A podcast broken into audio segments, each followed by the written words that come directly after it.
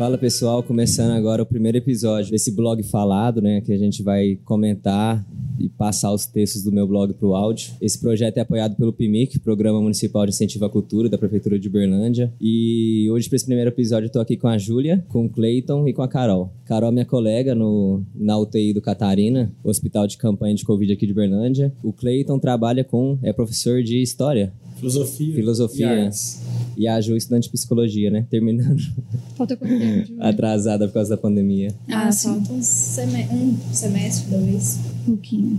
É, o meu nome é Carolina, eu sou ituitabana, brasileira, sou mulher. Hoje eu sou mãe, sou médica também, né? Exerço essas duas funções na maior parte do tempo. Vim aqui a convite do Nicolas, é uma pessoa que eu trabalho junto, gosto muito, acho uma pessoa muito interessante. É, e trouxe comigo meu companheiro, que é o Cleiton. Eu sou Cleiton, né? Cleiton Custódio. Eu trabalho com arte e educação e tenho a formação de filosofia também. E a convite do Nicolas vim participar desse projeto também. Estamos aí. Obrigado, velho. Eu sou a Júlia, eu sou estudante de psicologia, gosto muito de ler, gosto muito de escrever. Acho que além disso eu sou uma das maiores admiradoras do Nicolas. Acho que eu tô desde quando ele escreveu para esse edital, começou, planejou tudo, tive com ele também nas palestras que ele fez na escola. Hoje a gente tá aqui, né, pro primeiro episódio para comentar, Testar isso. testar. É isso.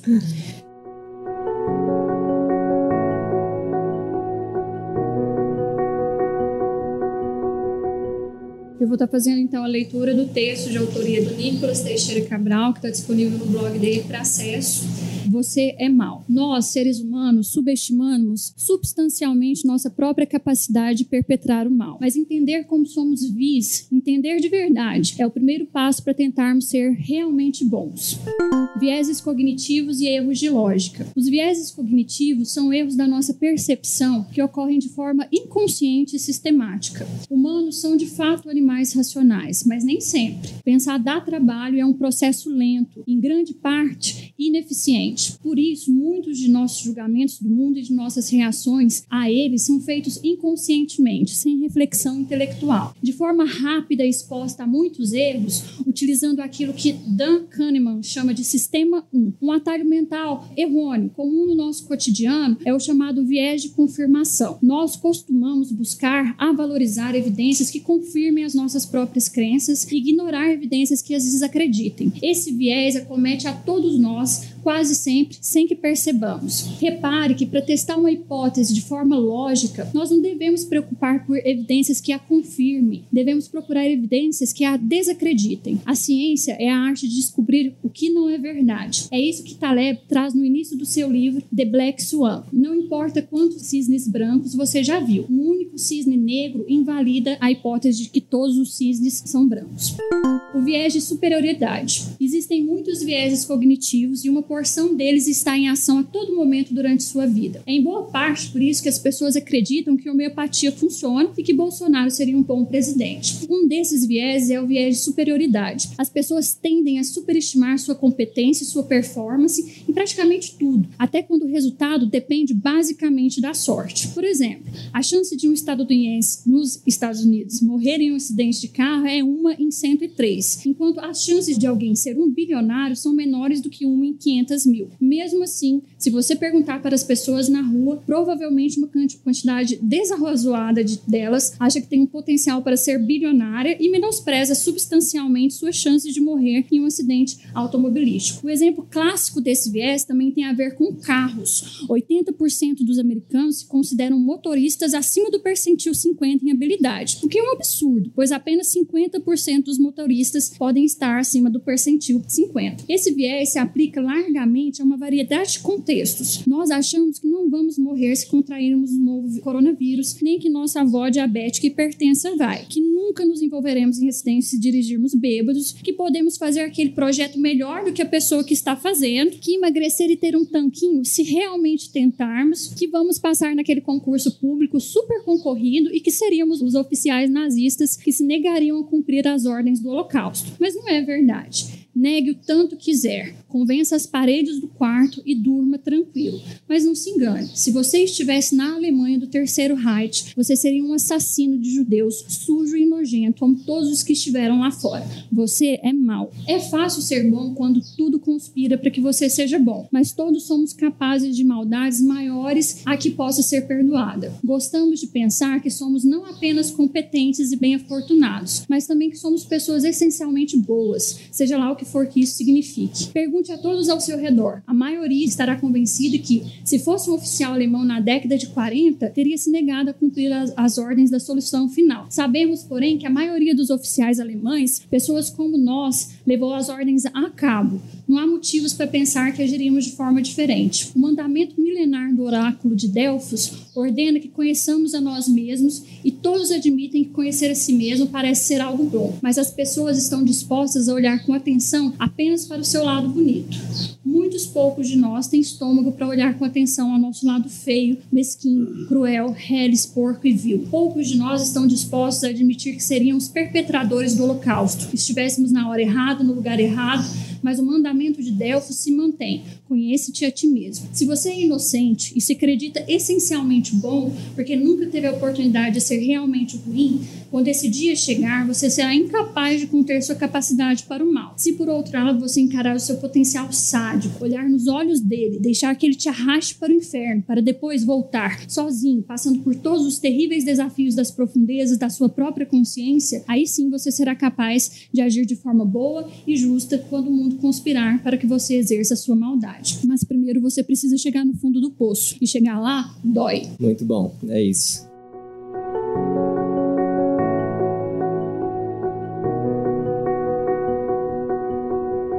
Eu não lembro quando que eu escrevi esse texto, acho que foi 2020, né? Ele termina assim, até eu acho que de uma forma um, pouco pueril no final, né? Um, tipo, como se a pessoa reconhecer que pode ser ruim fosse um passo para ela não ser ruim, né? Sendo que não é tão simples assim. A gente sabe que tem o um potencial pro mal e mesmo assim a gente acaba sendo mal. Né? Não é simplesmente saber que você pode ser ruim que vai te livrar disso. Mas o argumento principal do texto eu acho que se mantém, que é a gente se acredita muito bom, a gente acha que nós somos pessoas boas e que as pessoas pessoas ruins são sempre os outros. Né? Isso, isso, a gente vê demais no discurso político. Né? A gente sempre acha que o ruim vai ser o deputado que está lá corrupto e a gente acha que a gente não seria, sendo que a chance da gente ser se a gente estivesse lá é muito grande. Né? A minha escolha desse texto, Nicolas, ela vem porque eu acho que o título é muito provocativo e a forma também como você desenrola a, sua narrativa também é provocativa no sentido de fazer uma reflexão individual. A gente o tempo todo está, como você mesmo fala, se achando pessoas do bem, exercendo funções que a gente imagina benéficas para os nossos pares,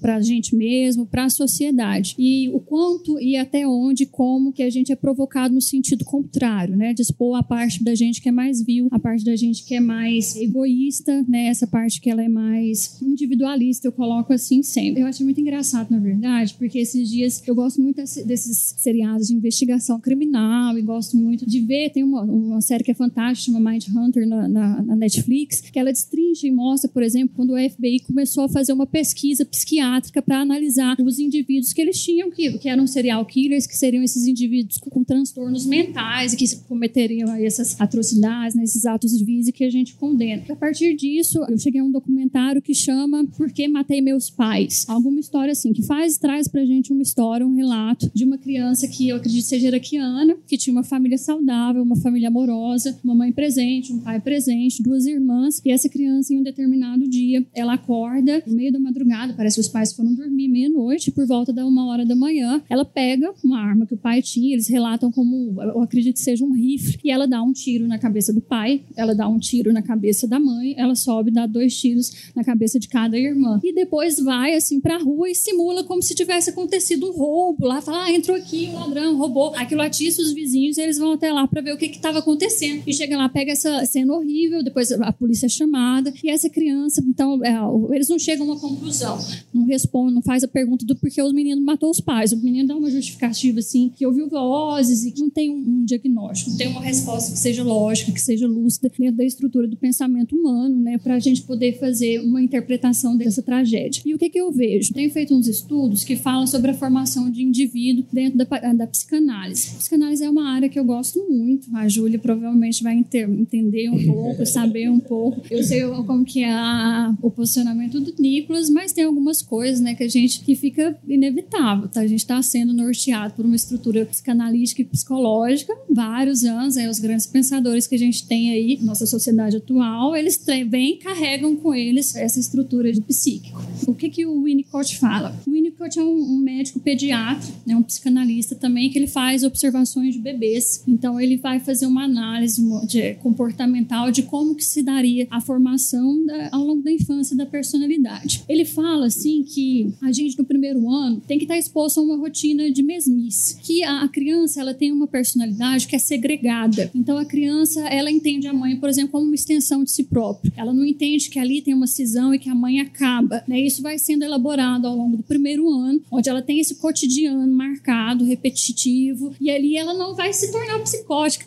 se isso for adequado, né? se for funcionante. Então ela não vai se tornar psicótica porque ela vai ter uma boa formação de self. O self seria o centro da nossa personalidade, que na sua maior parte é inconsciente. Então, assim, o self ele é uma coisa que se sedimenta ali no primeiro do ano, primeiro ano de vida do bebê, depois ele vai ser otimizado com outras coisas que o Freud fala é, o Winnicott ele dá uma importância diferente para o ego, mas que faria a formação crítica dessa criança na vida adulta. A criança, eu estava comentando sobre isso com o Cleiton mais cedo, ela tem as fases, fase oral, fase anal, e ela é um receptáculo não investigativo que a gente fala. Então, tudo que você traz para o mundo, não mundo material, mas mundo é, metafísico, é o mundo da linguagem, para a criança na fase pequena, ela vai sedimentar aquilo e ela consegue sedimentar de uma forma muito bem estruturada. A gente sabe disso porque a gente tem as nossas próprias vivências e tudo mais. Então, a gente precisaria ter pais né, suficientemente éticos, suficientemente bons para trazer a verdade, para trazer o compromisso com o bem-estar social e todos esses valores seriam ideais para o universo infantil e essa criança então crescer e se tornar uma pessoa com um pensamento bom, um pensamento ético, um pensamento de não causar mal ao outro, não trazer prejuízo ao outro. Só que o que acontece? Nessa formação da criança, muito pequena ainda, a gente tem um mecanismo no nosso cérebro que ele chama amígdala. E a amígdala, ela é responsável, é como você vai reagir frente a uma situação situação que não seja, ela vai estar tá regulando o seu sistema límbico,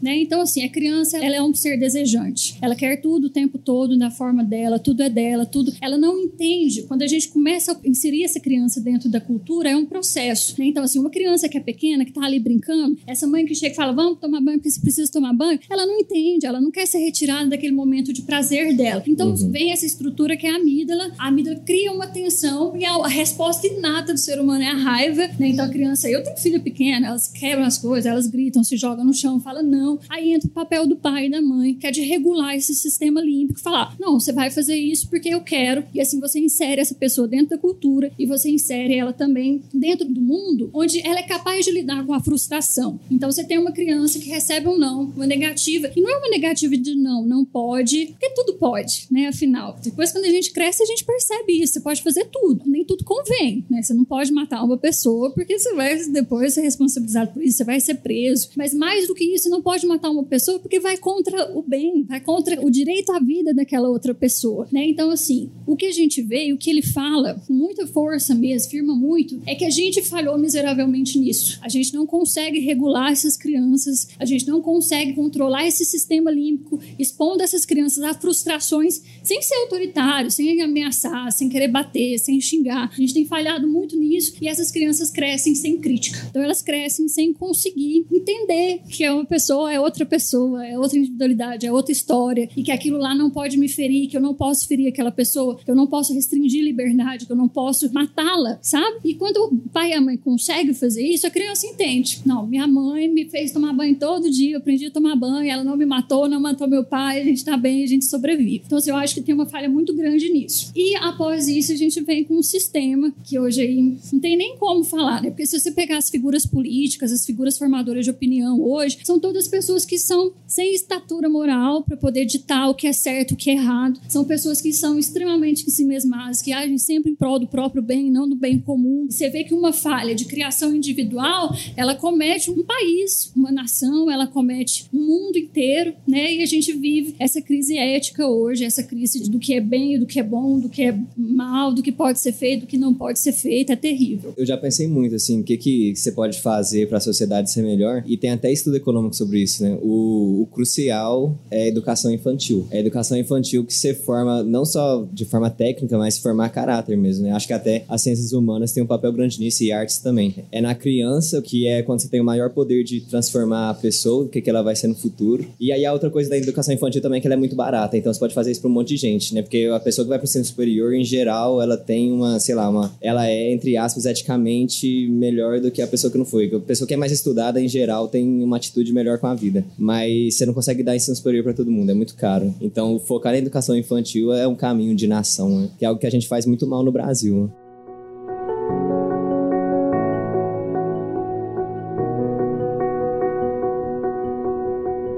Outra coisa que eu vi que casa com essa, essa elaboração. Então, o que a gente vê? Vê um indivíduo ali em crise, né? Nós temos um, um, hoje um ser humano que ele tem essa falta de regulação do próprio sistema límbico, não tolera frustração, é uma pessoa que está em crise moral porque ela não compreende o que é moral e ética, né? É uma pessoa que não limita as próprias ações dentro da individualidade do respeito do outro, porque teve essa crise de educação, né? Essa má formação com os pais, não, não forma bem o self, depois não consegue elaborar bem esse esse ego depois é inserido dentro de uma cultura, que é a cultura que a gente tem hoje, que é de dominação, de exploração. E aí, dentro dessa cultura, o que é estimulado sempre é disputa, né? e se altera a ideia de que você vai, vai conseguir é, ser bom possuindo coisas ao invés de elaborando coisas, criando coisas. É, eu vi também um, um, contraponto a isso, um contraponto não, ele vem mais como uma, uma, uma, confirmação mesmo, que é o pensamento de uma filósofa também que chama Hannah Arendt. Ela tem um livro que é muito legal, como que chama? O processo. A do mal, não é? Exato Exato. É onde ele faz a condenação de um rapaz, esse Eichmann, que na verdade foi um dos oficiais nazistas. A Hannah Arendt, ela acompanha esse julgamento. E o que que acontece? Ela chega lá como uma observadora mesmo, ela não vai fazer parte de banca, de nada disso, e ela vai analisar como que está é, estruturado isso. Chega esse, esse cara, esse Eichmann, matou milhares de pessoas dentro do, do Holocausto, e ele fala que, na verdade, ele era uma boa pessoa, porque ele estava ali somente cumprindo ordens. Exato. Então, assim, aí já entra para a gente nesse momento o conceito de que a razão, a moral que a gente tem estabelecido em determinado momento, nem sempre ela vai cursar com coisa boa. E quando você não tem essa possibilidade de ser crítico, e crítico, assim, de uma forma positiva mesmo, para depois fazer uma reflexão, que é basicamente dar um pé para trás, observar esse cenário total, sabe, para poder ter uma atitude um pouco mais elaborada, um pouco mais consciente, mostra que a gente cai nisso. O Eichmann estava cumprindo ordens de um Estado, ele estava respondendo às ordens de um próprio país. Ela fala assim que ele é até um homem patético. E aí no relato dos acontecimentos, ela mostra, ela ilustra que o nosso sistema ele possibilitou. Hoje o Cleiton usou uma expressão melhor para definir isso, relacionada à fábrica, sabe? Linha de montagem. Isso, a linha de montagem. Então assim, uma pessoa separava os judeus em gênero, criança, adulto. Outra pessoa ia levava eles até a cela. Outra pessoa apertava o botão. Outra pessoa ia lá e recolhia assim. Então na verdade ah, ninguém sim. matava, ninguém foi lá e colocou uma é arma arma na cabeça. De... Você perde a noção de totalidade, você perde a crise, você não entende, você não consegue ver o outro como um ser humano. Então você entra nessa, nessa estrutura de linha de montagem e quando vê, você está participando de uma coisa que é muito maior do que isso, né? E é um indivíduo que ele não tem crítico suficiente para fazer um pensamento mais elaborado, para ter um insight da situação e conseguir enxergar a maldade que aquilo tá. Isso seria banalização do mal, que na verdade pessoas comuns, tá? Como eu, como o Nicolas, como você, cometendo atrocidades sem conseguir perceber, sem conseguir ter uma crítica. Eu quero, Carol, voltar em algumas coisas que você falou, mas primeiro quero saber se o Clayton e a Ju tem alguma coisa mais geral do texto também. Não, disso que você falou agora, do texto não, mas do que a Carol falou agora por último, eu fiquei pensando um pouco que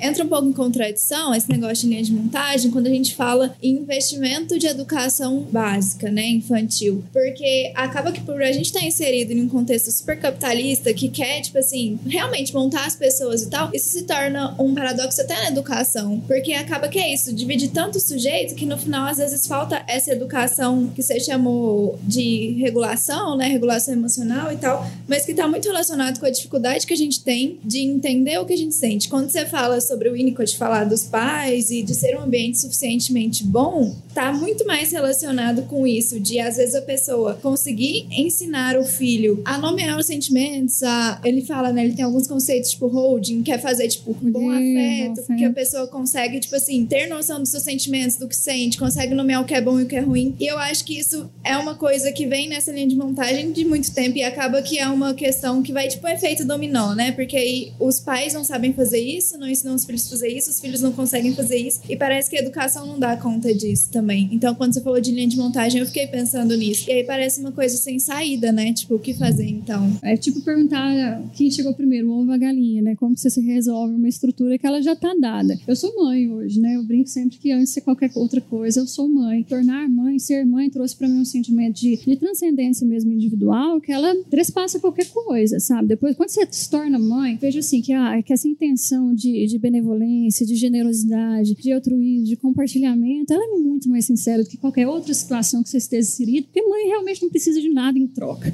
Então eu trabalho sempre muito com esse sentimento, sabe? Eu acho assim que é, você ser genuinamente bom, ético, é você fazer essa procura, sabe? Platão fala isso. Eu estava fazendo umas leituras ontem, até discuti sobre isso com o Cleiton, que ele está dentro da área de filosofia, que assim, a gente precisa trespassar a ideia de objeto, né? Trespassar essa, essa ideia que a gente tem hedonista, de prazer e de estética, conseguir compreender que o belo, de fato, não é a beleza é, material ali, né? Da forma como ela está criada, mas a gente conseguir pensar para além disso, ter como objetivo mesmo é viver de boa, sabe? Não é difícil, não pode ser difícil, sabe? É uma coisa muito lógica, porque todo mundo tem uma experiência onde teve uma atitude muito ruim na vida, sabe? Você tratou alguém mal, você brigou, você, sei lá, deu um vexame. Cara, você não fica feliz depois. Então é muito fácil de entender, você não precisa ter parado cognitivo intelectual nenhum pra você entender que não é gostoso você fazer o mal, sabe? Porque a gente tem potencial de mal. O Winnicott, ele bate muito nessa tecla, porque ele, ele quer que as crianças elas consigam elaborar bem essa ideia do outro. Então ele fala assim que a gente tem que falar para a criança que ela não pode é, não fazer tal coisa, não porque não pode, porque existe uma lei, porque dane-se as leis. A gente precisa ter uma coisa para além disso. Você não pode porque eu não quero, porque esse aqui é o meu corpo, essa aqui é a minha casa. Se você fizer isso, vai ter isso como consequência e vai ser negativo para mais pessoas. E assim, sabe, ela conseguindo se frustrar nesse sentido, ela vai conseguir crescer e entender o outro, ser empático, se colocar no lugar do outro, compreender o sofrimento do outro. Isso eu acho que falta muito. A gente é uma sociedade, eu acredito assim, muito vitimizada, sabe? Em todos os aspectos, até mesmo esse pessoal aí que geralmente, por exemplo, hoje o homem branco, né, heterossexual, ele é colocado como essa figura assim que seria intocável, mas é um cara que sofre com machismo, né? Então o machismo ele também repercute na vida dessa pessoa diretamente e tragicamente. Imagina se um cara que comete um feminicídio, ele quer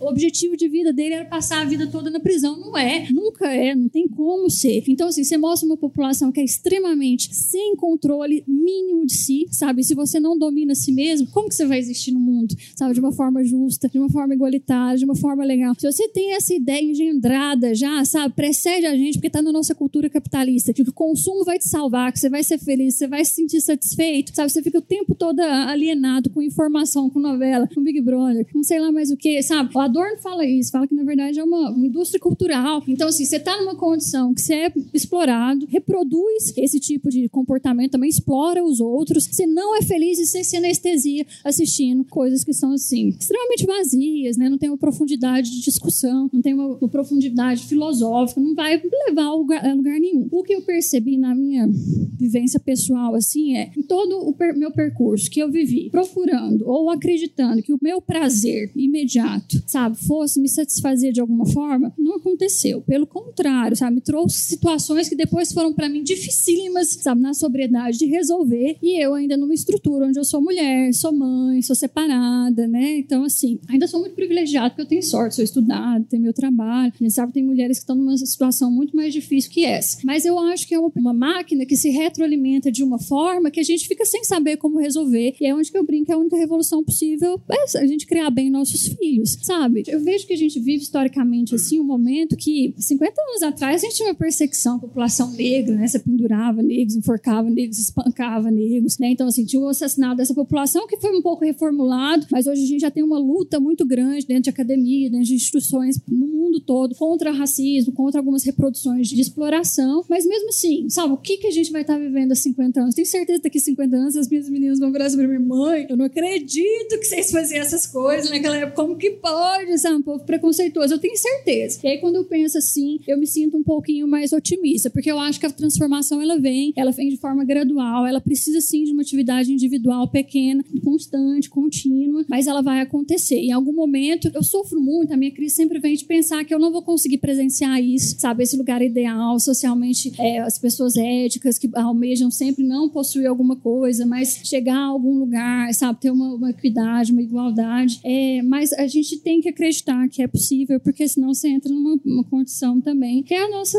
sociedade de cansaço, e a, essa crise aí, nesse estado de, de saúde mental, com suicídio, e não resolve. Né? Concordo, assim, e tem essa dimensão que ela pegou, que é o lado da psicologia, né, da filosofia. E assim, o texto, eu achei ele muito bem escrito, então ele, ele é convidativo à reflexão, isso é um ponto positivo, e ele traz um tema que é muito vasto, né, que pode dar muito pano para manga aí, uma discussão longa, dá, pode dar até uma tese aí em torno desse tema, porque é um tema muito universal na nossa história, assim, né, que é a questão é, do comportamento humano e como que isso está relacionado com a linguagem que o ser humano constrói a partir de um impulso natural, né, de uma, o ser humano ele é em parte um ser orgânico, natural, mas ele produz cultura a partir da, dessa aptidão que os gregos chamaram de razão, né, de logos, essa lógica que cria a linguagem e busca representar a natureza para nós mesmos, explicar o mundo para nós mesmos, também foi o que originou a, a ciência, né? a ideia de, de, de conhecimento é, a partir da, da, experimentação, da observação da natureza. E isso se dá dentro de um contexto, de um determinado contexto. O, o texto ele chama atenção para isso, no momento em que ele coloca um problema que é problema do conhecimento, da teoria do conhecimento. Né? O que, que seria o conhecimento? O conhecimento seria a ciência das causas, o Aristóteles fala. Então, tudo que a gente presencia, muita coisa que a Carol falou, eu entendo como sintoma de um processo histórico. É claro, na didática a gente separa cultura e natureza, mas é um, são conceitos que estão interligados de tal forma que tem a complexidade do objeto, que é o que? A gente estudar a gente mesmo. É uma coisa é você estudar o sapo, é, um obje é, é, é, o outro, né? Essa ideia Sim. do outro. A ideia que você também traz no texto, que é da superioridade, né? A ideia de que eu busco justificativas no mundo, né? Ou, ou mesmo dentro da lógica, pra, busco argumentos para justificar a minha vontade, o meu desejo, que muitas vezes é um desejo racional, inconsciente, infantil, né? Que é essa coisa que, que ela fala do, da psicologia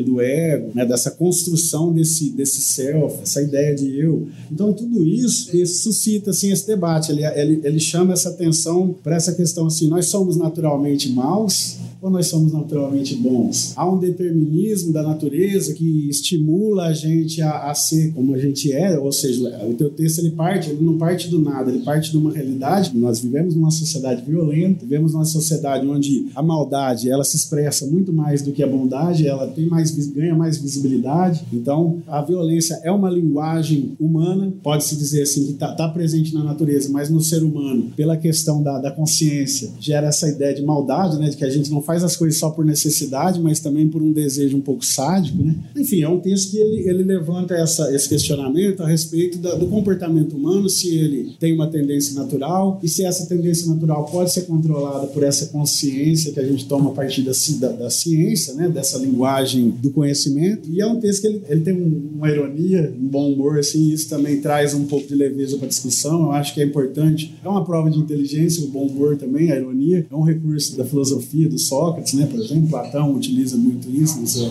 seus debates. E aí, o que, que eu penso? Essa história do homem grego é a história da dita civilização ocidental, né? Você tem a, a, o Oriente, que pensa um pouco diferente, tem uma distinção aí, modos de conhecer a natureza distintos, né? E mesmo os povos aqui originários, ou, ou, os africanos também, que tinham uma cultura que ainda não é tanto do nosso conhecimento, justamente porque o que predominou foi essa tradição grega, greco-romana, né, que é a filosofia filosofia grega, né, de Atenas, o direito romano e a religião cristã. Esse tripé moral, esse tripé que pensa a ética, que pensa o comportamento humano, ele vai influenciar tudo aquilo que a gente chama de ciência, de filosofia hoje em dia, é influenciado por Platão, por Aristóteles, por Sócrates, né, por essa sociedade grega, que apesar de ter muitas coisas positivas, era uma sociedade patriarcal, que tinha sua economia fundada na guerra, uma sociedade escravocrata, que tinha uma abertura para o debate político, porém era um debate que não pertencia a todos. Alguns seres ali eram reduzidos, e aí toca nesse ponto que você fala da, do, do, argumento lógico da superioridade, né? de eu buscar é, situações no mundo para confirmar minhas crenças e impor. Isso é um dos, dos aspectos da colonização. Né? Você tem uma, o aspecto, sim, da violência física, vamos dizer assim, é determinante, você não convence as pessoas só com conversa, né? O que parou o nazismo, pelo menos temporariamente seu poder bélico foi a bomba atômica, Exato. que também não é um contraponto interessante, que eu acho que aí cai no, no que ela falou, que é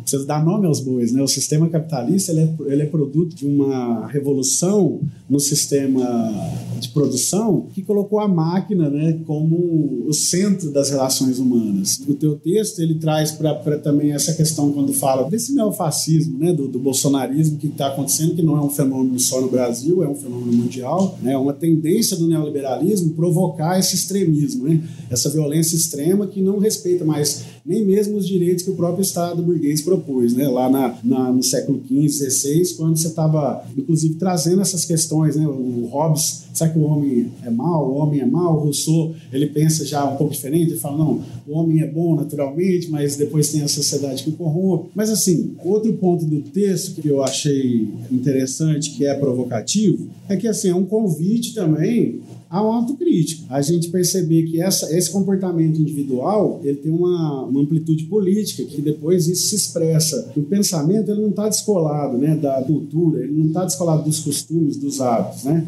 Teoria provoca prática e teoria nasce da prática, de alguma prática. Eu acredito assim, quando você começa a diagnosticar e encontrar as causas e as raízes desses problemas, você começa a ter, vocês como médicos podem pode confirmar isso, começa a ter um pouco mais de ciência do que, de que tipo de ação você vai ter que tomar para combater aquele mal, né? Para ir na causa, direto na causa. Senão você fica tentando é, enxugar gelo, né? Aquela expressão de, de tentando reformar uma coisa que em sua estrutura já determina que parte das pessoas já estão excluídas daquilo. Então é, é, começar a pensar de uma forma mais crítica a respeito do, do, próprio sistema capitalista e dessa história que trouxe a gente até aqui. Eu acho que o texto também ele flerta com essa ideia de questionar o maniqueísmo, né? Nós não, não tem gente só boa e gente não existe essa pureza na natureza, é. né? Gente só boa e só má, né? Eles são más e eu sou bom. Exato. Esse é um dos pontos principais. Primeiro, tipo assim, vocês têm gato? Tem. Já teve gato? A minha mãe fala muito isso e eu sempre zoo ela, falando falando que a natureza é perfeita. A natureza é bizarra. Só que não tem como a gente colocar esse tipo de coisa, porque isso vem muito da consciência, do que você tinha falado, que é de você saber que você tá causando mal. Mas uma gatinha, se você fosse é, jogar ela como humano, a minha gatinha é mal pra caralho.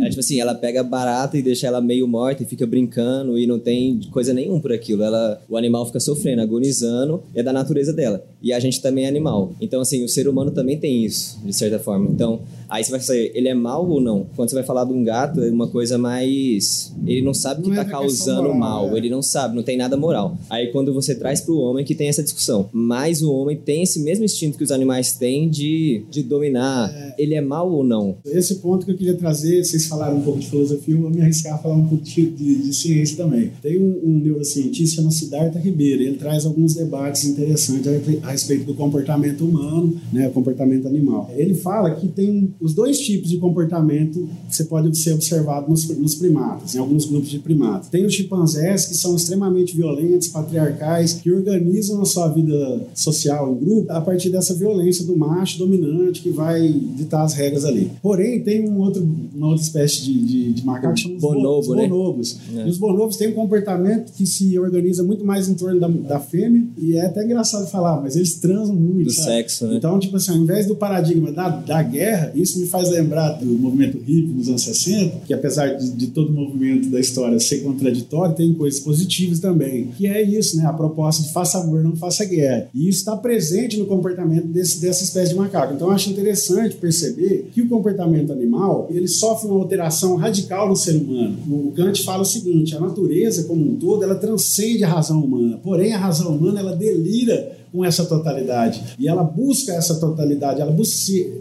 conhecer, ela busca quer, quer saber a razão, as causas. O que nos outros animais não. O animal ele só quer viver o prazer imediato que a Carolina falou e ele está orientado pelo instinto. Então você não pode julgar ele a partir desse ponto de vista da liberdade humana, de pensar. Tem um, um, uma coisa no ser humano que também é a intencionalidade, que já é uma, uma manifestação da razão, já é um cálculo. O ser humano, quando ele mata, ele, ele não mata de qualquer jeito. Ele vai, ali acha uma pedra pontuda, ele espera o animal ficar de costa. Ali já é uma proto-razão, uma proto-linguagem. E por isso que eu acho que quando a Carolina me chamou, eu sou um entusiasta do podcast nesse sentido, de que ainda mais uma produção independente, que, né, com o edital, eu também me identifico com, com esse tipo de iniciativa, que eu acho que, é, são espaços importantes ser ocupado, que o Estado ainda, por pior que seja, ainda tem essa brecha, essa abertura, e a gente tem sim que ocupar com coisa, conteúdo interessante interessante, que suscite debates interessantes para a gente se aprofundar nessa questão da educação, é um tipo de educação. Né? O diálogo, essa forma do podcast, que é o diálogo, é uma forma antiga, né? A é. tecnologia é nova, né? De transmissão, de comunicação, mas isso remonta, inclusive, à dialética grega, que depois vai influenciar toda essa cultura ocidental, que tem seus pontos positivos, claro, ninguém pode negar, né? Por exemplo, a vacina, uma vacina, um vírus totalmente ser desconhecido, e você conseguir fazer isso num, num curto espaço de tempo, como foi feito, nunca antes na história, né, cara? Tem um ponto positivo, que conhecer é sempre bom, porém, tem essa questão que a Júlia trouxe, que é, da nos bois mesmo, o capitalismo precisa ser confrontado nesse aspecto que a Carol trouxe, que eu acho que é celular, que é a questão moral, ética. Será que tá certo fazer isso? Cara? É a gente começar a se questionar. É claro que é um processo histórico, a gente não vai ver, né? A gente fica triste por causa disso, porque às vezes parece que a gente vai viver num mundo que a gente não quer. Mas assim, cada vez mais eu acredito que essa discussão ética é justamente chamar a gente na responsabilidade, sabe? O homem tem que ter responsabilidade sobre o feminismo também, o branco tem que olhar para a questão do, do, do negro, para a questão racial,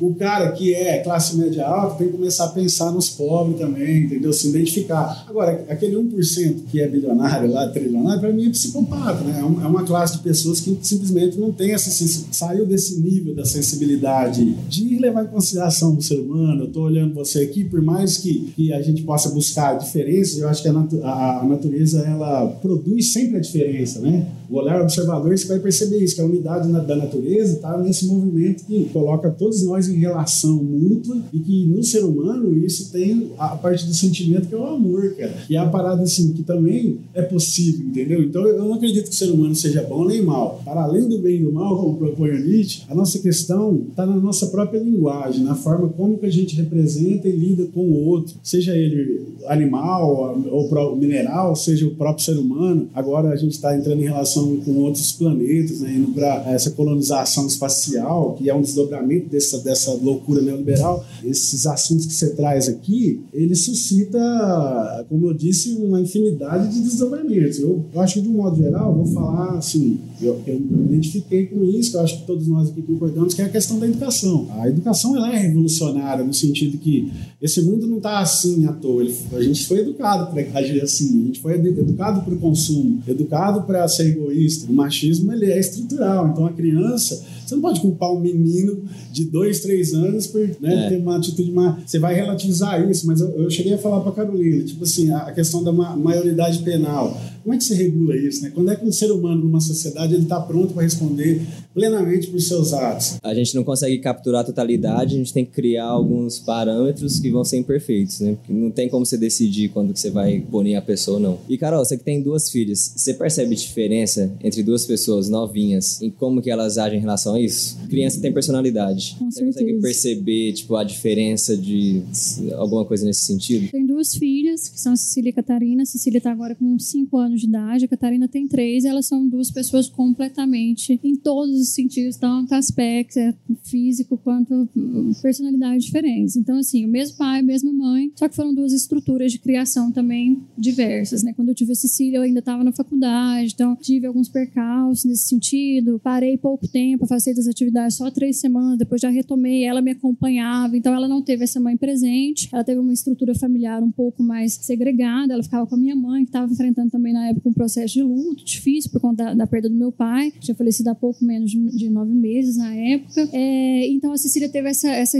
essa falta de estrutura, na verdade, né? Uma mãe ausente, é, vários cuidadores, e a Catarina não, ela já nasceu num contexto onde eu estava ali com o pai, a gente tinha uma casa, tinha esse, essa, essas figuras pai, mãe, irmã, e sem base a comparação. A Catarina é muito mais expansiva, muito mais espontânea, é muito mais segura, ela acaba por isso se tornando uma criança muito mais engraçada. A Cecília, ela tem as questões, ela é muito é, desconfiada, ela tem um comportamento assim bem mais tímido, né, que o pessoal fala, bem mais introvertido, mas também é uma criança generosa. Eu atribuo isso ao processo educativo que ela tem. A gente educa sempre para pensando no bem, né, almejando as coisas boas como é o final e não como o lucro em alguma coisa que possa vir angariar daquilo. Vocês falaram sobre as questões de objeto, de consumo e tudo mais, desse coletivo, que é o que o Sartre chama de coletivo inconsciente, na verdade, né? Ele fala assim que a gente é, existe, mas anteriormente a gente existe uma sociedade da qual a gente vai ser é, colocado e ali estaria a condição humana. E é impossível pensar que numa sociedade doente, de homens egoístas e perversos, que procuram somente um ganho pessoal, né? Tem essa moral relativa aí, onde você só não faz uma coisa porque se você fizer você pode ser punido e você só faz porque naquilo você vai ter algum resultado positivo para si ou para quem te, te convier. É impossível você achar que você vai trazer um indivíduo para dentro desse, desse lugar, desse centro estrutural e que você vai crescer com uma criança que vai ser sadia. Então, o que eu vejo hoje é eu fui uma adolescente que sofri muito quando eu entrei no mundo do trabalho, porque se você tem uma educação moral, não severa, mas ética, normal, na hora que você cai no mundo do trabalho, você se frustra demais, porque você observa a politicagem, você observa essas pequenezas, você observa a estrutura, tanto que ela está contaminada e você se sente impotente demais frente àquilo, né? Então você fala assim, o que, que eu vou fazer, o que, que eu posso fazer, e de repente você se vê adoecido pelo mundo do trabalho, fazer uma coisa que ele para você era o seu sonho, eu sempre quis ser médico, eu sempre gostei de gente, chegou no momento que eu estava falando exatamente isso, eu não gosto de gente, eu não sei o que, que eu estou fazendo aqui, as pessoas são terríveis, mas para mim, com um aparato intelectual, com acesso à informação, com uma estrutura emocional que eu consigo me sustentar ali o mínimo possível, a gente tem que ter compaixão, né? Então assim, você tem que tentar rever esse sentimento que imediatamente ele vem com raiva, sabe? Você sente raiva do outro, pô, aquela pessoa é aproveitadora, tá dando golpe no outro, tá explorando fulano, tá tirando lucro de alguma coisa, claramente tá fazendo a outra pessoa sofrer, sabe? Não se importa. Então, assim, pô, você tem que sentir compaixão é. numa pessoa dessa. Essa porque... é uma questão também. É fácil a gente ver a maldade, tipo, sei lá, no cara que rouba uma velhinha. Mas e, por exemplo, o médico preguiçoso. Tipo, ele é mal também? A natureza, ela produz sempre o diverso. Então, jamais, mesmo um gêmeo vai ser igual, porque tem a questão genética também, que são combinações muito originais, né? Tipo, cada ser é único, não preciso falar isso para vocês, vocês já, já sabem. Esse quase nada de diferença dentro da, da atmosfera social mediada por essa linguagem, né? a mesma, o mesmo estímulo ele pode causar reações muito diferentes. Então, são muitos fatores que influenciam, por exemplo, elas não nasceram no mesmo dia, na mesma hora, não. Então, tem muita coisa que influencia biologicamente e a questão da cultura, que nem ela falou, são momentos diferentes também então ela também estava diferente. Ela, a mãe tem essa responsabilidade de educar, né? É, até a educação do afeto, né? Não só a linguagem é, formal, mas a questão também do afeto. Eu acho que as discussões que eu tenho com a Carolina sobre o padrão de comportamento que está relacionado com a questão da mulher, né? Essa como seria essa organização matriarcal? A gente começa a tentar imaginar isso. Que seria uma sociedade que, ao invés da disputa, é, colocasse como padrão de relação e educativo o compartilhamento, a ajuda mútua. Cooperação. A ideia de pensar assim, de que nós não estamos descolados no mundo. Então, se eu pegar aqui e jogar um lixo ali fora, vai ficar ali, sabe? E uma hora vai feder aqui. Então, me parece que o que a, a, a ideia de é, sempre aumentar a produção e sempre consumir cada vez mais, eu não tenho nada contra tecnologia, contra a ciência. Pelo contrário, eu acho que a tecnologia e a ciência é o objetivo do ser humano, é sempre melhorar. É, mas ela não pode ser exploratória. Isso, ela a, não pode. É não tem como forma. a gente produzir a comida Isso. que produz e ter gente passando fome. É uma coisa que é ilógica, então, não faz sentido. É uma questão de reorganização social né? e passa por essa questão moral do indivíduo começar,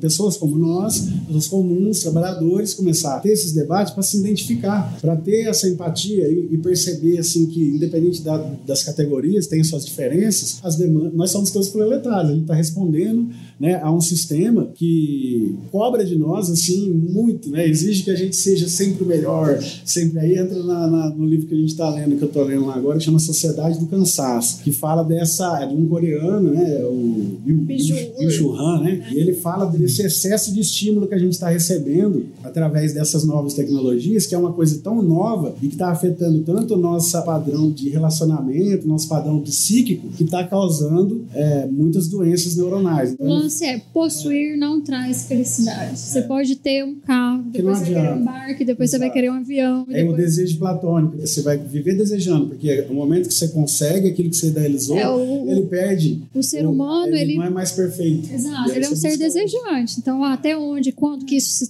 aonde que isso se satisfaz? Num sistema que produz, sabe, produz, produz com um único objetivo que é lucro, até onde que isso vai? Porque você vai consumir isso aqui, eu comprei isso aqui, ó, velho, já deve ter saído é, uns 10 na frente desse telefone. Então, não é não desejar, mas é uma reeducação. Não, é, é direcionar, não para o objeto, mas para um, um, sentimento moral, ético, alguma coisa é, nesse eu, sentido. Não, ah, eu preciso ter um iPhone, eu preciso ter. O texto um do Lucas também, eu acho que termina com essa observação, que é o quê? O processo do conhecimento, ele é um processo árduo, difícil, que depende de um esforço danado do sujeito, e ele não te garante nada, aquela coisa que a religião garante, que no fim você vai encontrar um pote de ouro com isso, não te garante. Pode ser que a gente vai, vai chegar uma hora e falar, olha, tem um meteoro vindo aí, não vai ter nada que vai parar ele, e, enfim, a gente vai sofrer as consequências dessa força natural que é maior que nós. Tem um texto do Freud que ele vai falar, se chama Mal-Estar na Civilização, Sim. é um dos primeiros textos, né? Tipo, é um texto que não é tão teórico, né? Não é clínico, é um texto antropológico que ele vai falar justamente isso, né? A psicanálise como um todo, assim, isso é uma coisa que não foi refutada em Freud, né? Porque Freud propôs uma coisa, os caras veio refutando um monte de coisa. É. Mas isso é uma coisa que não é refutada, que é que a falta é o que movimenta, né? Então a gente sempre deseja alguma coisa, isso que você falou, a gente sempre é desejante, porque parece que sempre vai faltar um pedaço. Isso faz sentido, porque se a gente tivesse tudo também, não teria um sentido, né, de fazer nada. E aí ele vai falar que para essa angústia, né, existem algumas saídas. E aí ele aponta três, né? Que seria a religião, a ciência, tipo, de forma geral, não a ciência da medicina e tal, mas qualquer estudo, qualquer trabalho. É, essa coisa mais de, tipo, ter uma ocupação, um estudo, alguma coisa assim. E ele fala, tipo, das drogas e essas da coisas arte, assim, da arte. É, e classifica nessas três, né? E aí depois tem um texto mais recente, eu esqueci o nome do psicanalista, mas que ele vai falar o quanto o capitalismo se utiliza disso para entrar no meio. Então acaba que não é nem a religião, nem a ciência, nem as drogas, nem as artes. Vai ser o próprio objeto, né? E aí a gente alimenta a nossa falta com o objeto. E aí é interessante porque o Freud fala que essa. Porque o Freud vai falar isso, quando a gente é inserido na cultura, a gente começa a se tornar um ser naturalmente mal, assim, né? Isso, é, é E aí o Freud fala que uma das saídas positivas, né, das saídas criativas para essa angústia seria uma dessas três coisas, né? Tipo, religião, a arte, cultura, enfim, a ciência. Esse psicanalista falava isso e eu fiquei pensando nisso muito agora quando vocês estavam falando, que é quando o objeto entra, parece que se perde essa saída criativa, porque o objeto objeto está sempre trocando. Exatamente. Trocando, trocando. Exatamente. E aí fica o um negócio sempre da angústia e aí perpetua, né, essa maldade, assim, essa falta de ética. Isso. É uma coisa que não se satisfaz nela mesma, né? Então, assim, você compra, você tem aquele sentimento curto ali de satisfação e depois você lembra que você gastou dinheiro com aquilo e quando você vai trabalhar para pagar é o tempo da sua vida que você tem que investir, que você vai perder horas ali, às vezes uma coisa que você nem tá tão alegre de fazer. É um ciclo que não, não, não se sai dele dessa forma. O Sartre, ele fala que a, a, gente tem essa condição humana, né? A, a, Simone junto com ele depois sugere que assim a gente tem algumas coisas que são deterministas, igual assim você tem um gene XX, o Nicolas tem um gene XY, não tem como sair disso, tá? Mas que isso não vai determinar, por exemplo, uma coisa depois fica mais no campo subjetivo quanto o gênero. O gênero ele é construído, por isso que hoje vem até essa discussão sobre transexualidade e outras coisas que estão é, em pauta também estão na moda. E o que ele fala que o indivíduo ele sofre essa náusea quando ele encontra essa ânsia, né? Na verdade, é o que o Winnicott chama de ânsia, o Freud chama de mal-estar na civilização, que é uma coisa assim de desejar e de não se satisfazer numa coisa tão material e imediata quanto é o produto ou quanto é o dinheiro, né? Como que é uma coisa que fica irrefreável? Então, assim, as pessoas consomem e, e não para. Sabe, uma pessoa que ela começa... Eu tive, assim, familiares, pessoas próximas que ficaram deprimidas e elas começaram a gastar, a comprar, assim, uma coisa que virou um ciclo tremendo de horror, porque a pessoa estava tão adoecida que ela ficava comprando, se sentia bem, porque a gente está sendo condicionado a isso dentro da nossa sociedade, nosso contexto histórico. E aí depois ela vê que para pagar aquilo ela vai ter que trabalhar e alguém está enriquecendo as coisas dela e não é ela, e ela está sofrendo e ela tem essa falta do quê e ela não sabe para onde direcionar. Não é à toa que a igreja evangélica no Brasil, né, o pentecostais cresceram da forma que cresceram, porque elas trazem esse sentimento que ele é mais metafísico, ele está mais num campo de ideia, né, numa uma subjetividade, e preenche isso de uma forma. O problema que a gente tem também que é, são os charlatões que estão aí né, em frente e que aproveitam disso, que é simplesmente de um estado de generosidade.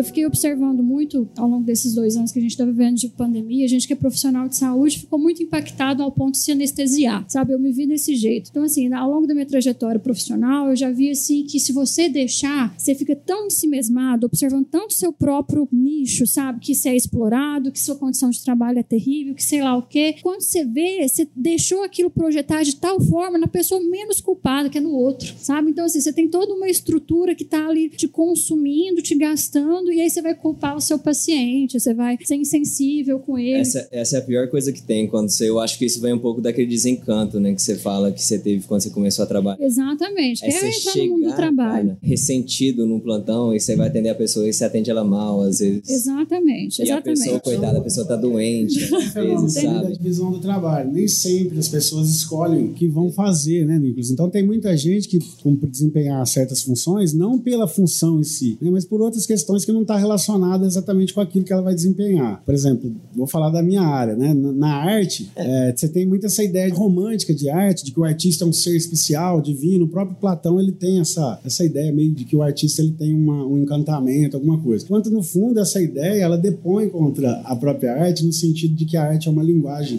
que deveria pertencer a todos. Para você por exemplo, saber aproveitar bem uma música, é importante que você entenda que elas são feitas por notas musicais, o processo de criação que foi tirado de nós, a consciência desse processo. Então a gente cria o tempo todo, o trabalhador, aonde ele está, ele cria soluções práticas para problemas estruturais e ele resolve a questão. Não duvido, o professor faz isso, o médico faz isso, todo mundo que está ali dando a cara naquele espaço ali, representando essas forças, no momento que você está lidando com o ser humano, né? não é com números. Então você não pode simplesmente não se importar com aquilo. E precisa, ao mesmo tempo, ter uma preparação bem é psicológica ética, né? também, né? Não é só o conhecimento técnico, que é o que eu falo com a Carol. Eu, eu não tinha noção do que era o trabalho de um médico, a partir da minha convivência com ela. E aí de perceber o quão também vocês ficam isolados numa ideia de que vocês estão num pedestal, de que são trabalhadores é, privilegiados, quando na verdade, quando aparece uma pandemia, o que, que é, o que, que mostra, na verdade, que vocês também são super, super explorados, que também passam pelas mesmas condições do que os trabalhadores que ganham menos dentro dessa estrutura hierárquica da divisão do trabalho, é, sofrem as mesmas pressões do que todo mundo. Então, essa aproximação entre as diferentes categorias, entre o trabalhador, você reconhecer, por exemplo, que o teu paciente é um trabalhador também igual você, você, é, eu lá como professor entender que o meu aluno também não tem diferença de mim, que estamos vivendo as mesmas pressões, você gera uma solidariedade de classe, uma solidariedade com os seus iguais e reserva aquela raiva justa, né, que o Paulo Freire fala, para criar projetos que vão, de fato, efetivamente ter alguma repercussão, não ser uma, meramente uma coisa que só critica, mas que traz algumas propostas também de, de melhoria, de abertura para o debate. Né? Tem, tem um cara chamado Matheus Rocha, ele fez aquele aplicativo chamado Medkid, de estudo para residência. Ele fala um negócio massa que é tipo assim, sei lá, você acorda para ir trabalhar, você pensa, ah, eu tenho que trabalhar, ou interno tá indo pro hospital, falar, ah, eu tenho que ir lá estudar tal coisa, ver tal paciente para entender, sei lá, como é que trata a insuficiência cardíaca. Aí ele sempre fala, aí quando você acorda para ir pro hospital, você tem que ir pensando que você vai ajudar pessoas que estão doentes. Esse é o seu objetivo grande, né? Aí acaba que quando a gente tá trabalhando, é muito fácil isso quando você vai de vez em quando. Você deve sentir isso também, você adora filosofia, mas às vezes quando você tem que acordar cedo para ir na aula, porra, é um Ou quando saco, não estão né, interessados, tipo assim, você não obriga. Mas isso aí tá dentro da estrutura do capital também. Tem um Rios rolando, virou um meme de uma psicanalista, uma professora fala com essa fala. Então, se eu gosto do meu trabalho, eu não gosto de trabalhar o tanto que eu trabalho, é. né? Porque se você for demandar demais dentro daquilo, é claro que você vai ficar exausto, né? ainda mais para outra pessoa se enriquecer, né? Você está sendo explorado. O que eu vejo é, a gente tem um determinismo biológico aí, não tem como fugir dele, mas claro que dentro disso a gente tem é, a inteligência. E é isso que nos separa de outras espécies. Nós somos seres inteligentes, a gente criou a dialética. Então, assim, uma sociedade, sabe, que conseguiu é, é, estruturar um pensamento filosófico igual a nossa é, estruturou, sabe, que explica tudo dentro da linguagem, sabe, que tem a educação e sabe a educação como o único meio possível para você transformar essa mesma sociedade. Como que acontece as coisas que a gente está acontecendo, sabe? Como que a gente chegou em 2021, sabe, no meio de uma crise sanitária, uma das maiores do nosso século. Não sei se a gripe espanhola, a gripe espanhola foi maior, né? Eu acho que a Covid deve ser a segunda ou a terceira. Teve a espanhola de AIDS, eu imagino que deve ser a terceira. A gente está aqui com, com 6 milhões de, de mortos e as pessoas completamente insensibilizadas, descompromissadas com o que é científico, sabe? Enviesadas, sempre procurando alguma referência para confirmar os próprios preconceitos, o próprio egoísmo, a própria é, ininteligência. O, Jordan Peterson fala um pouco que a gente desenvolveu muito técnico e ciência natural nos últimos séculos, mas as ciências humanas ficou para trás. Ficou muito para trás. E aí, aí, a ciência humana, ela abraça demais a estrutura do indivíduo. Né? Eu vejo assim, eu como indivíduo, gente, eu preciso ser ouvida, eu preciso ser entendida, eu preciso ser compreendida. Mais do que isso, sabe? Às vezes eu preciso só ser acolhida, você não precisa nem entender o meu perrengue. Mas essa falta de acolhimento, ela traz essa psicotização nesse sentido de desse imaginário egoísta, onde você vê alguma coisa representando alguma coisa que você acredita, não sabe nem porquê, porque às vezes vem do próprio inconsciente assim coletivo. Então você reproduz aquele preconceito, vê alguém falando aquilo, você concorda com aquilo e cria, você põe essas pessoas sem estatura moral alguma para ser seu próprio governante. E quando você vê, você está extremamente insensibilizado com a morte de alguém, desacreditando, criando, é, reproduzindo mentiras, sabe, sobre isso, cooperando no compartilhamento do próprio vírus, igual dentro desse contexto de, de pandemia. E ao mesmo tempo, para mim, isso é uma resposta desse coletivo. Então, assim, para eu, eu vejo, eu analiso como se fosse uma histeria coletiva que as pessoas estão inseridas, mas quando pega no individual, e foi isso que eu me sensibilizei muito com a morte da Marília, Men eh, Marília Mendonça ontem. Eu vi a internet se mobilizando de uma forma com uma figura feminina, uma mulher, sabe, uma artista, é, que parece que era uma pessoa extremamente do bem, provavelmente tinha as contradições dela, tinha a vida pessoal dela, mas uma figura pública, nessa figura, nessa função dela de artista, ela só propagou coisas positivas. Então, assim, ali tem uma identificação que é individual. Então, eu vi que repercutiu, foi uma tristeza genuína, sabe? Com a morte de uma só pessoa, sabe? Uma mobilização assim, de todas as classes. Eu tenho um amigo que gosta de punk, eu tenho um amigo que escuta só rock, amigo da MPB, todos fazendo publicação, porque se identificam com aquela pessoa. Então, assim, porque ela representa o que eles são, sabe? Então, a gente, eu vi ela, uma mulher de 26 anos, uma mãe, sabe? Uma, uma artista, morreu no meio de uma tragédia. Eu me identifico, se eu me identifico, eu me sensibilizo. Se eu me sensibilizo, eu exponho o melhor de mim, que é o meu ser bom, sabe? Eu sou genuína, eu sou altruísta, eu sou empática, é. eu sou generosa. Coletivamente, isso está castrado de uma forma que é assim, não faz sentido. Então eu vejo que a gente entra nesse movimento de inércia histérico e reproduz aquilo sem pensar. Nisso eu acredito que o ser humano eu, é bom, sabe? Eu não sei muito explicar isso, mas a gente que trabalha na UTI, né? Você chega lá, o paciente está entubado, cheio de coisa passando nele. De certa forma, você pode dizer que ele não é humano naquele momento. Sim. Sim ele é uma figura muito cara. diferente do humano. E aí, cara, um negócio que eles começaram a fazer isso no começo do Catarina, quando eu entrei, não tinha isso. Eles começaram a colocar foto Sim. do paciente com a família e, tipo, umas Cartas, cartinhas. E as pessoas exato. escrevendo, tipo assim. Aí era, tipo, na primeira pessoa. Eu sou o João, eu gosto do Corinthians e não sei o que, não sei o que. E aí, cara, quando eles começaram a fazer isso, os primeiros que eu li, é um negócio bizarro. A que gente, aí, a gente se identifica. Você reumaniza. Né? Exato. O, o paciente, ah, que era um paciente e se torna novamente é humano. É interessante falar isso, Nicolas, porque é o seguinte, eu fico pensando nessa palavra, palavra humano. O quão contraditória ela pode soar dentro desse contexto de guerra e de, de dessa tradição da violência, né? Da violência como é, mediação, né? Da, das nossas relações, né? Das relações humanas. Então, quando você fala de humanismo, no caso do Sartre, ela citou o Sartre, é pensar assim numa ética que você não precisa de um ser exterior, metafísico, para orientar seu comportamento, mas é a partir, eu acho que o seu texto ele, ele, ele faz essa provocação no final, que é a gente encarar essa dimensão obscura da gente mesmo, porque o contexto ele não vai estimular você a ser bom. Você, você olha para o contexto, o que você constata é, para você ser mal, é só você não refletir. Um pouquinho que se você não pensa, você já corre o risco de brigar com a tua namorada, de brigar com o cara no trânsito. Parece que até a, a, a esfera da diversão, ela está relacionada com o mundo do trabalho hoje em dia. O coreano lá, estou citando ele porque está muito fresco, é o que eu estou lendo agora. Ele fala desse, dessa questão da desumanização e ele compara, por exemplo, esse cara da UTI, ele cita isso. É o estado extremo dessa violência neuronal e dessa violência física com o trabalhador, que é quando, por exemplo, o cara tá lá na UTI, ele não tem mais consciência, quem decide por ele são outros. Às vezes nem é a, a própria estrutura, nem é o médico também. Agora vocês passaram por isso também. É. Nem vocês tinham Eu acho que, que o movimento né? revolucionário, que para mim é possível, por exemplo, uma pessoa que não vou pegar em arma, não vou fazer nada desse tipo de coisa, é, não dá certo, é, você vai é retroalimentar. Né? Então, assim, é olhar para si, é reconhecer as suas próprias contradições, é. é entender aonde que você erra, onde que você acerta, onde você é só vaidoso, egoísta, onde que você realmente está agindo em prol de alguém, é entender e aceitar. As pessoas têm um problema gigantesco em aceitar a nossa condição histórica, sabe? Aceitar que a gente é um país que foi invadido, um país que foi assim explorado e que a gente é fruto disso, sabe? Nós somos descendentes dessas pessoas e realmente passar a olhar mais para si sem apontar o dedo no outro, ficar mais preocupado com o próprio comportamento e parar de usar as coisas e as pessoas como objeto de prazer e passar a usar realmente, tentar ver através disso com um objetivo que seja benevolente, que seja justo. Eu, uma das buscas que eu tenho assim nesse sentido de pensamento, de, de tentar entender e achar alguma coisa, é assim, quando você tem um Deus que fala que é certo e que é errado, você já tem uma coisa, você vai agir certo por causa daquilo. Agora, a minha busca é muito uma pessoa que não tem Deus. É agir dessa forma por algum motivo. Esse e aí é, até um motivo prático. É, é você não de... ser mal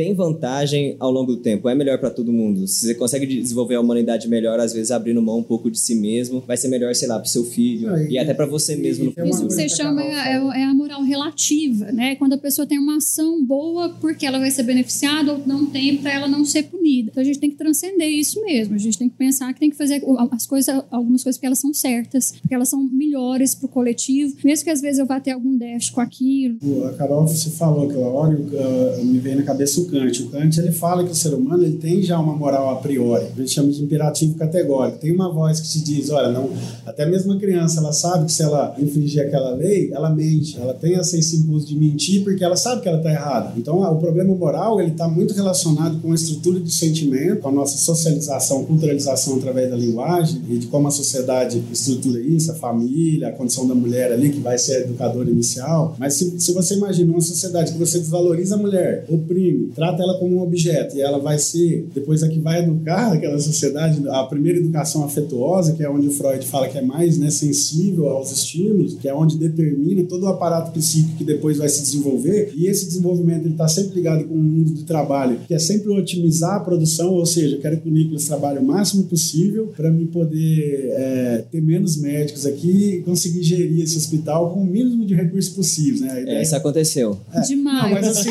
isso, isso não é privilégio vocês. Especificamente é, comigo, mas aconteceu isso, muito. Isso não é privilégio de vocês. Isso é, talvez está acontecendo isso na medicina, que é uma área da ciência, assim, que tem tradição, que, que é renomada, que ninguém vai questionar o valor da medicina, pelo menos até é. um tempo atrás não estava, é. mas agora tão, tão problemático, tão confuso, que a gente pensa pode falar assim, uma crise de valores, mas eu penso que é um projeto, na verdade, meio um pouco macabro, que vai se construindo e vai se transformando, se consolidando a partir também da aderência dos indivíduos a isso. E é isso que, o Churran fala. Esse cara do, da UTI, ele também fala do cara do indigente, que o cara não tem documento, por exemplo, que ele também não decide. Tem o cara vai chegar e bota fogo nele dormindo, ele tá Nossa. vulnerável na rua. Então, algumas pessoas em estado, por exemplo, quando a pessoa perde a razão, né, que nem no caso do que vai interna, a interna internação compulsória. Então, é, tem algumas, essas exceções, que não são exceções, na verdade, elas são do extremo. Ele fala que é o seguinte: menor ou maior grau, todos nós estamos vivendo essa pressão do desempenho. Então, nem é o outro mais que é inimigo nosso, porque a gente nem olha para o outro, a gente despreza o outro, a gente fica nesse self, nesse narcisismo, e, e, e isso que gera um mal-estar com a gente mesmo. Então, tipo assim, no fundo, no fundo, na rede social há uma projeção de felicidade, de construção, que a gente está lutando para isso, é claro. Não estou dizendo que a vontade das pessoas pessoa de ser feliz não é legítimo, mas que não é aquilo, que aquilo é uma construção imaginária. o é pessoal ideal. tem que começar a ver que não está dando certo. Não está dando né? certo, tá exato. Certo. E ele fala isso. Então ele não tem ainda uma proposta, pelo menos até onde, é, nesse primeiro livro que eu li, né, que chama Sociedade do Cansaço, porque depois ele vai, ele vai escrever o da o Sociedade da Transparência, que é esse, esse excesso de verdade, sabe? Da gente querer mostrar tudo, a nossa vida pessoal, tudo. Tipo assim, da Carol tem que saber tudo da minha vida, sabe? Eu, da minha individualidade, da minha subjetividade, ela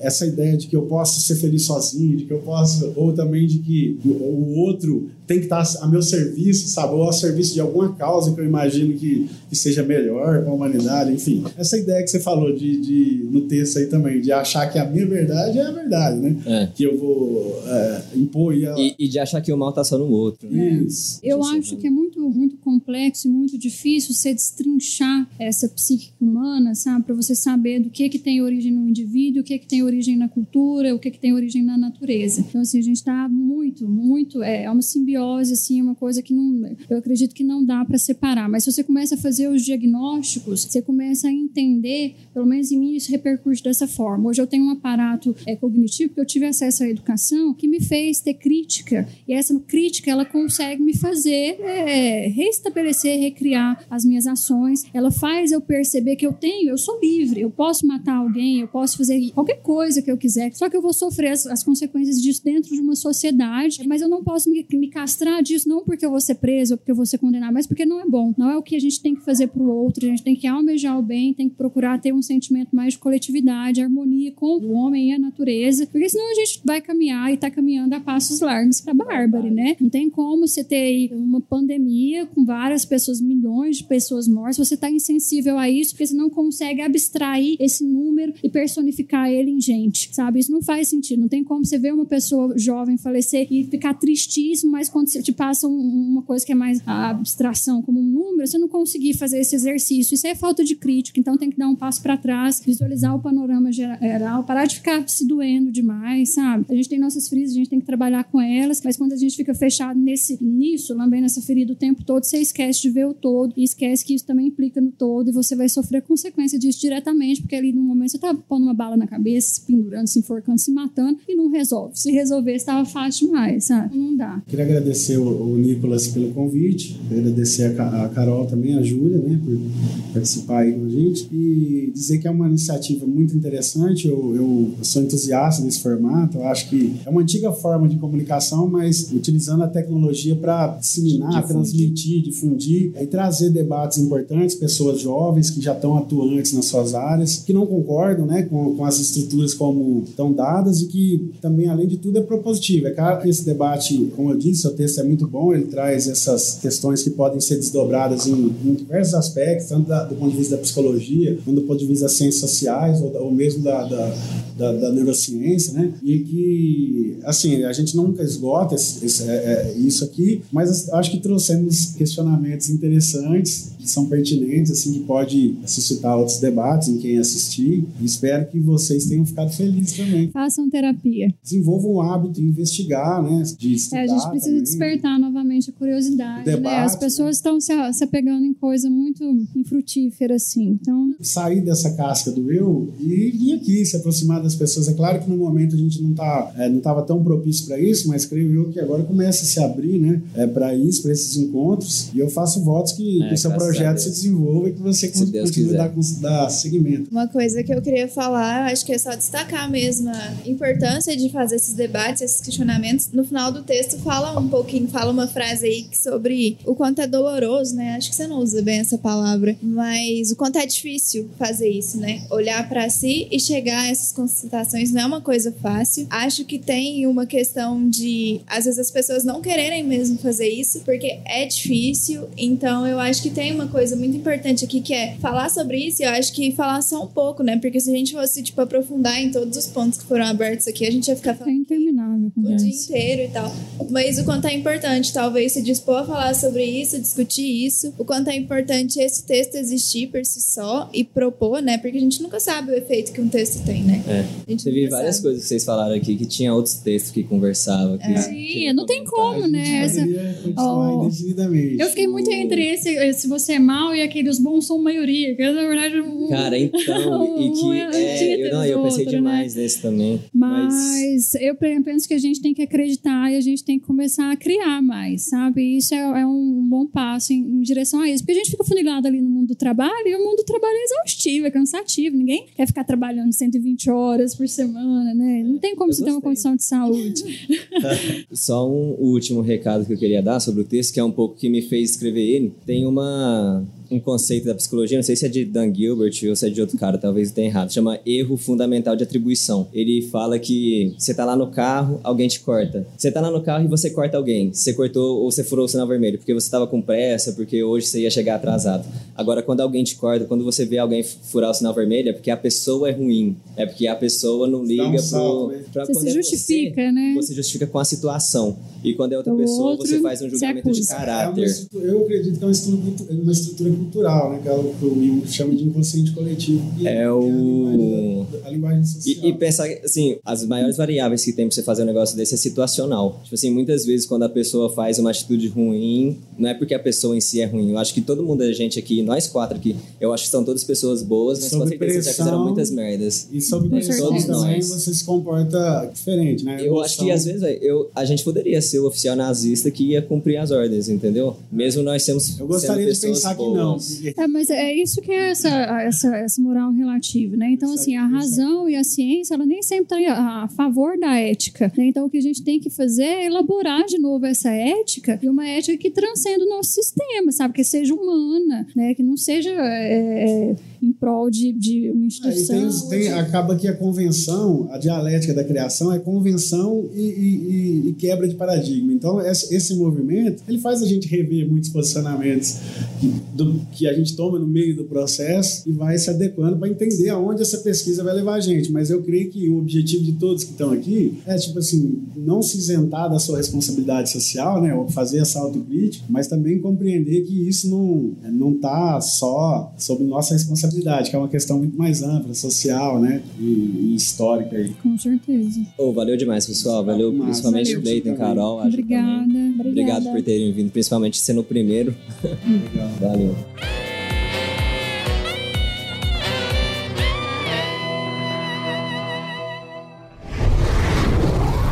Cosmódromo Estúdio.